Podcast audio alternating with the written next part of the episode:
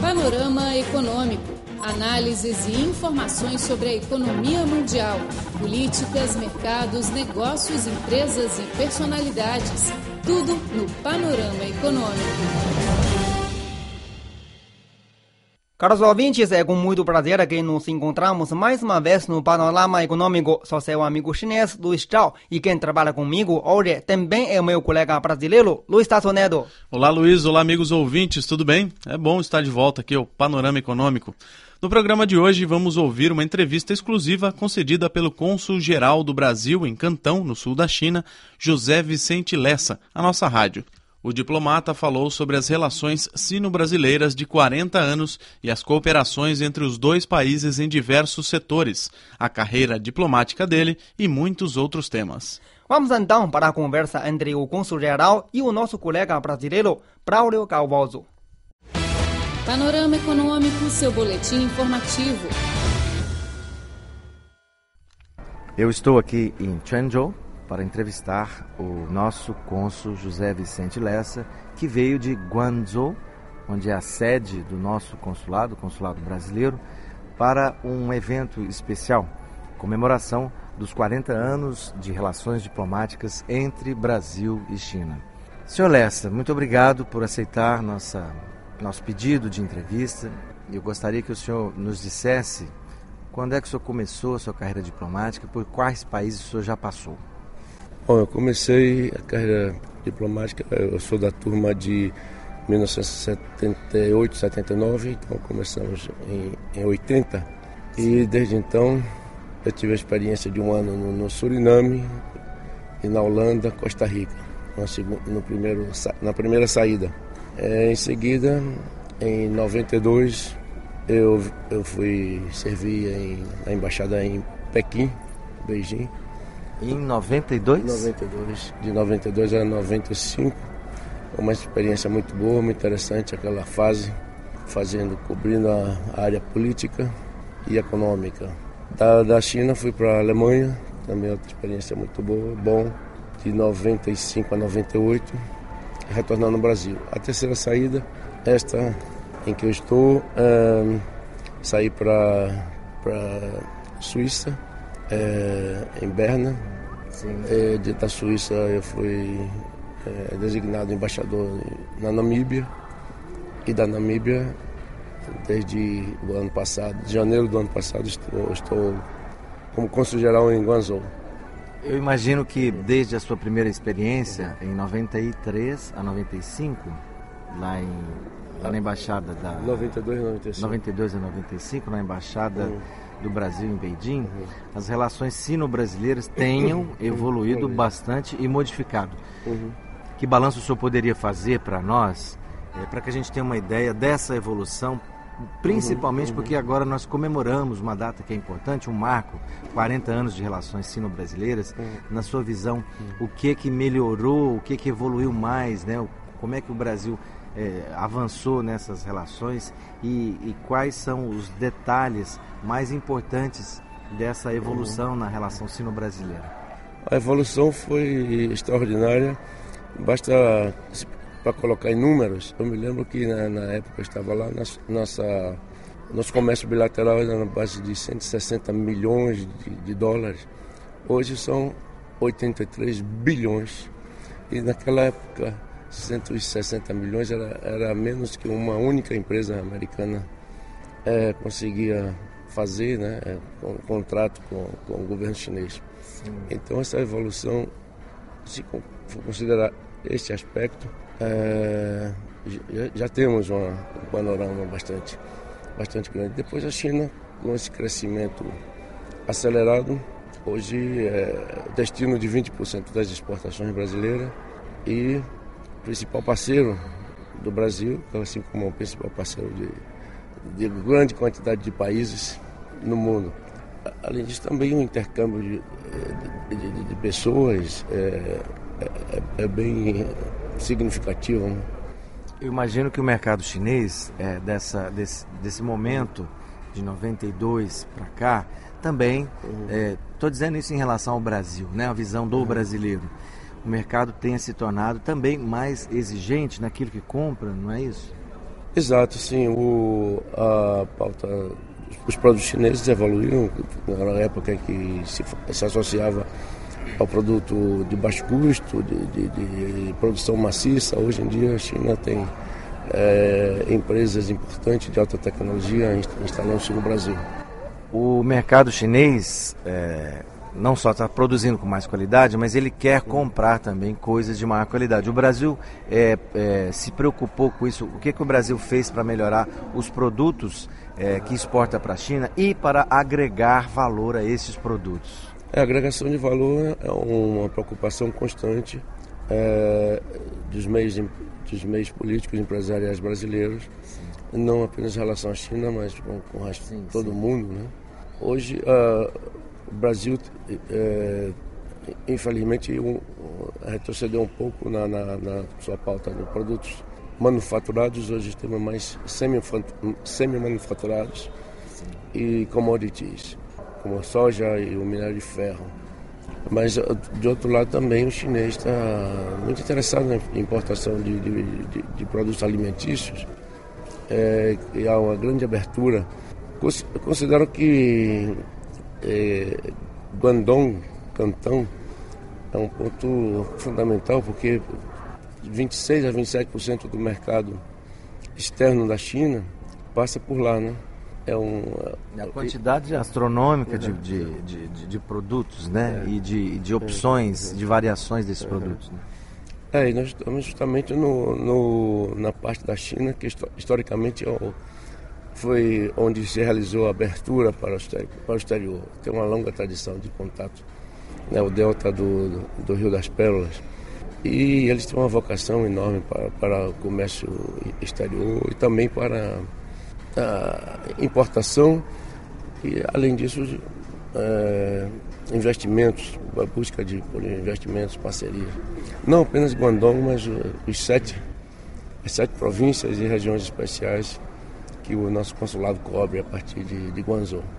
O senhor podia falar um pouco sobre essa sua área de atuação, onde é que o, o consulado do senhor atua na China, região mais sul, pega sul Sim. e também sudeste.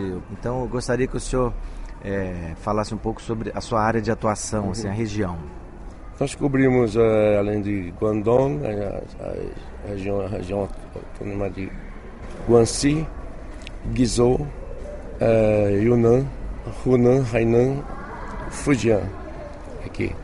Então, nosso interesse é conhecer o em primeiro lugar onde, onde estão os brasileiros, né?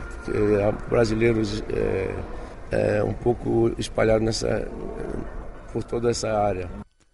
Prezado ouvinte, este é o Panorama Econômico. Estamos ouvindo a entrevista com o cônsul-geral do Brasil em Cantão, José Vicente Lessa. Vamos agora para um pequeno intervalo e a gente volta já. Você é daqueles que acha que a China é exótica e misteriosa? Então ouça a Rádio Internacional da China e saiba tudo do país que mais cresce no mundo. http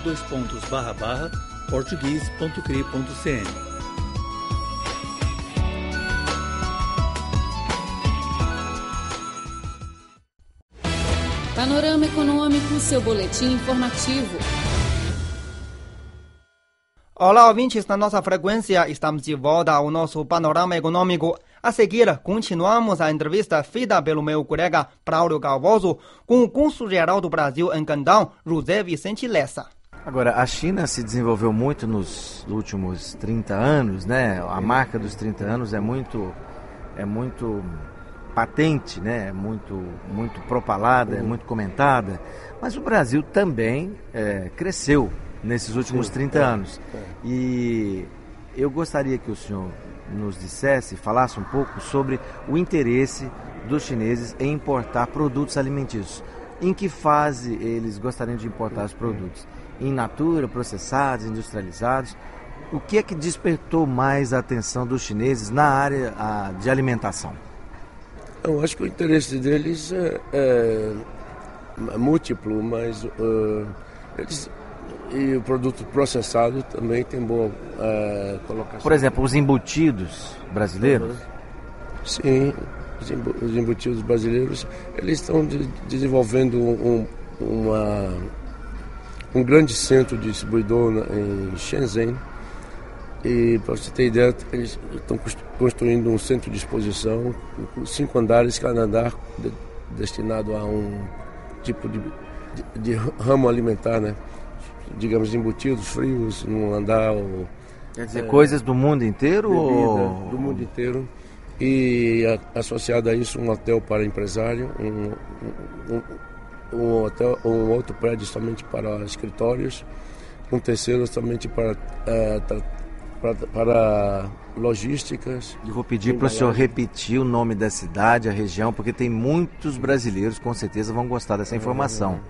Isso será em Shenzhen, Shenzhen, acho que fica pronto até o final deste ano. Tá, e fica a sul da China, sul, sul. sul, da China. Nós estamos em Quanzhou e o senhor pode nos dizer mais ou menos a distância daqui de Quanzhou para essa cidade onde está sendo construído esse grande complexo de distribuição? Não, Shenzhen é você. boa referência é Hong Kong, que é quase vizinho, né? Ah, ótima referência, Hong Kong. É. Sim. E é um porto de, de entrada ali. Shenzhen é uma cidade também é, moderníssima, é, criada a partir, a partir de nada, de, um, de uma região de aldeias de, de pescadores. É, então, a cidade onde você não encontra um museu, museu da, histórico, porque ele não tinha história. Ele começa com a iniciativa de Deng Xiaoping, final dos, do início dos anos 80, né? de criar regiões de processamento, exportação, zonas especiais de exportação, ZPS. E foi, de longe, a cidade que mais prosperou dentro dessa, dessa estratégia. Ótimo. O senhor com certeza conhece muita coisa da China. Uhum. Já faz alguns anos. Uhum. Essa segunda vez que o senhor está aqui, há quanto tempo? Dois anos? Tem um ano e cinco meses, quase um ano e meio já. Tá. Mas quando o senhor estava em Beijing, com certeza o senhor também sim. se deslocou para vários outros estados, sim, outros, sim. outras regiões, né? Então eu vou aproveitar aqui a oportunidade e roubar um pouquinho desse seu conhecimento, dessa sua experiência e passar para as pessoas que não conhecem a China, porque com certeza o senhor tem excelentes dicas de viagem, porque vir à China e conhecer apenas Hong Kong ou Shanghai ou só Beijing, uhum. você vai acabar perdendo boa é. parte desses 5 mil anos de história, é, não é verdade? Exato, verdade. Não, acho que a China é para ser conhecida é, em detalhes no interior, né, cidades históricas. Eu, eu realmente estou aqui, o pouco que eu conheço aqui, conheço muito, muito eu não conheço quase, quase nada, né? mas em toda parte somos muito bem recebidos. Eu queria que o senhor é, fizesse um, um balanço dessa mensagem que o senhor preparou com tanto carinho e nos trouxe. Quer dizer, o que, que a gente pode também oferecer para os ouvintes da nossa rádio, para que eles tenham uma noção da, da importância dessas relações Brasil-China, porque a China é, é um país que não se pode desprezar em nenhum projeto de governo federal brasileiro, não é verdade? É.